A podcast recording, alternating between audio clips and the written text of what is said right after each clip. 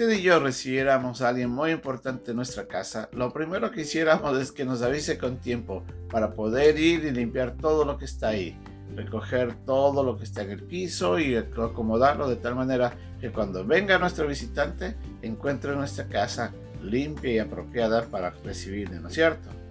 Imagínese si esa fuera nuestra vida espiritual. ¿Usted cree que Jesucristo sería digno de venir y visitarnos en este momento? Tal vez tenemos que hacer muchos ajustes para recibirlo a Él como se merece. Es la lección del día en un momento con Dios.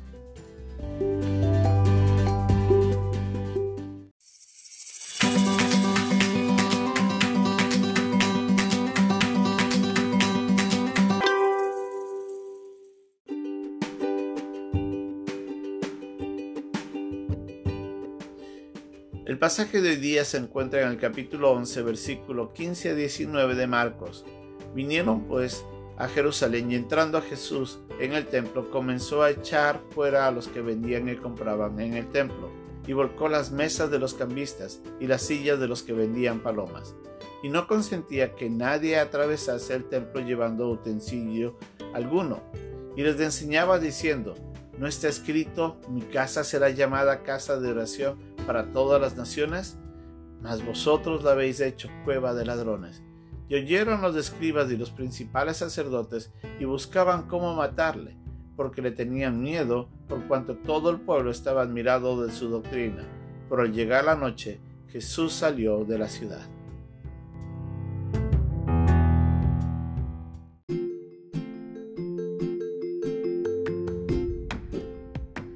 Era día lunes y el Señor Jesucristo había llegado a Jerusalén. En eso se dirige hacia el templo junto a sus discípulos y se encuentra que lamentablemente en el patio o el atrio de los gentiles había mucha gente que estaba comercializando con animales y haciendo usufructo de esta venta indebida, de los sacrificios que eran necesarios para poderlos presentar ante Dios. Los sacerdotes sabían que aquellos que estaban vendiendo estaban haciendo ganancia deshonesta y tal vez ellos eran los mismos que estaban participando de estas actividades inapropiadas. El templo de Dios se había convertido, como Jesús dijo, en cueva de ladrones. El templo de, de, Jerusalén era el lugar en donde moraba o debía morar la presencia de Dios. Desde el día en el que Salomón lo edificó y lo dedicó, la presencia de Dios debía morar hasta la venida de Cristo. Lamentablemente, muchas de las veces el, templo de, de Jerusalén estaba vacío de la presencia de Dios por el pecado de Israel. Cuando Israel pecaba, Dios se alejaba y los dejaba a su propia voluntad. Pero cuando ellos se arrepentían, volvía Dios a manifestarse y es ahí donde nosotros nos encontramos, el lugar en donde todo judío se acercaba a la presencia de Dios para poder adorar al único Dios verdadero. Los sacrificios que estaban ahí, en este caso los animales, eran utilizados para presentarlos como ofrendas, sean como ofrenda del perdón, ofrenda de paz, ofrenda de agradecimiento. Eso era lo que significaba.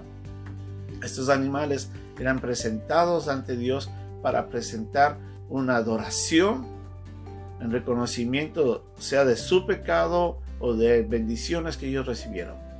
Y muchos venían de muy lejos, entonces no tenían sus propios animales y trayéndolos en ese recorrido tan largo, lo que hacía de que llegando al templo compraban animales. Lamentablemente habían hecho de esto una venta ilegal e inapropiada.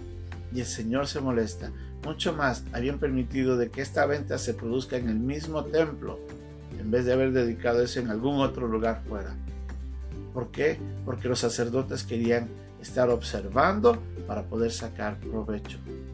Qué triste ver cómo el corazón del hombre se había volteado en contra de Dios y había querido hacer su propia voluntad.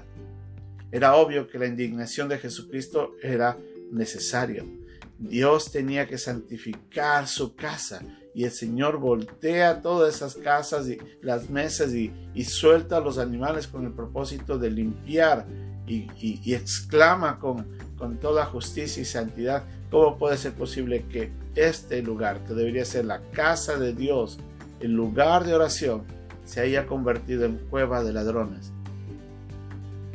Si los sacerdotes hubieran reaccionado correctamente, hubieran, se hubieran acercado, hubieran pedido perdón a Dios. Pero en vez de eso lo que hacen es, es molestarse más y buscaban matar, le dice la Biblia en Marcos capítulo 11 en el versículo 18. Qué triste ver que el corazón del hombre estaba tan duro. ¿Cómo está nuestra vida?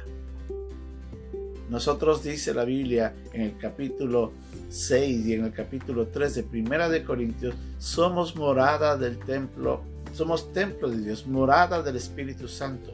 Cada creyente que ha recibido a Cristo como Salvador tiene al Espíritu Santo morando en él como presencia misma de Dios. Es nuestro sello de que le pertenecemos a Él, según Efesios.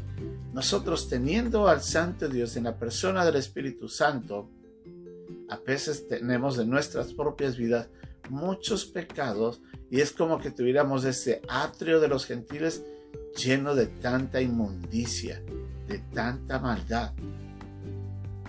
Muchos creyentes lamentablemente, pudiendo vivir una vida santa, o no creen de que eso es posible, o muchas veces no lo quieren hacer. Dios nos ha dado la capacidad, por medio del mismo Espíritu Santo, para poder vencer las tentaciones. Nos ha dado de su palabra para nosotros ser redarguidos, para ser instruidos, para ser corregidos y también nos ha dado la capacidad por medio de la oración de buscar de Él para que Él nos ayude. Buscamos su poder, buscamos su ayuda. Y es con estas herramientas de las que nosotros podemos vencer todo pecado y limpiar nuestra vida de las inmundicias en las que nos hemos envuelto. Lamentablemente a veces no queremos y otras tantas nos molestamos porque nos quieren sacar eso de nuestras vidas. ¿Qué tan duro puede ser el corazón del hombre? Si usted tiene algo en su vida que sabe que no es apropiado, es el tiempo de comenzar a limpiar la casa de Dios. Es el tiempo de comenzar a sacar eso que no debería estar en nuestras vidas y pedirle a Dios que nos ayude a vivir una vida santa que solamente le agrade a Él. Nosotros somos templo de Dios, morada del Dios Altísimo. Honremos esto, que es su templo y pongámosle en adoración sincera a nuestro Dios, el único digno de nuestra adoración plena. Que Dios nos ayude.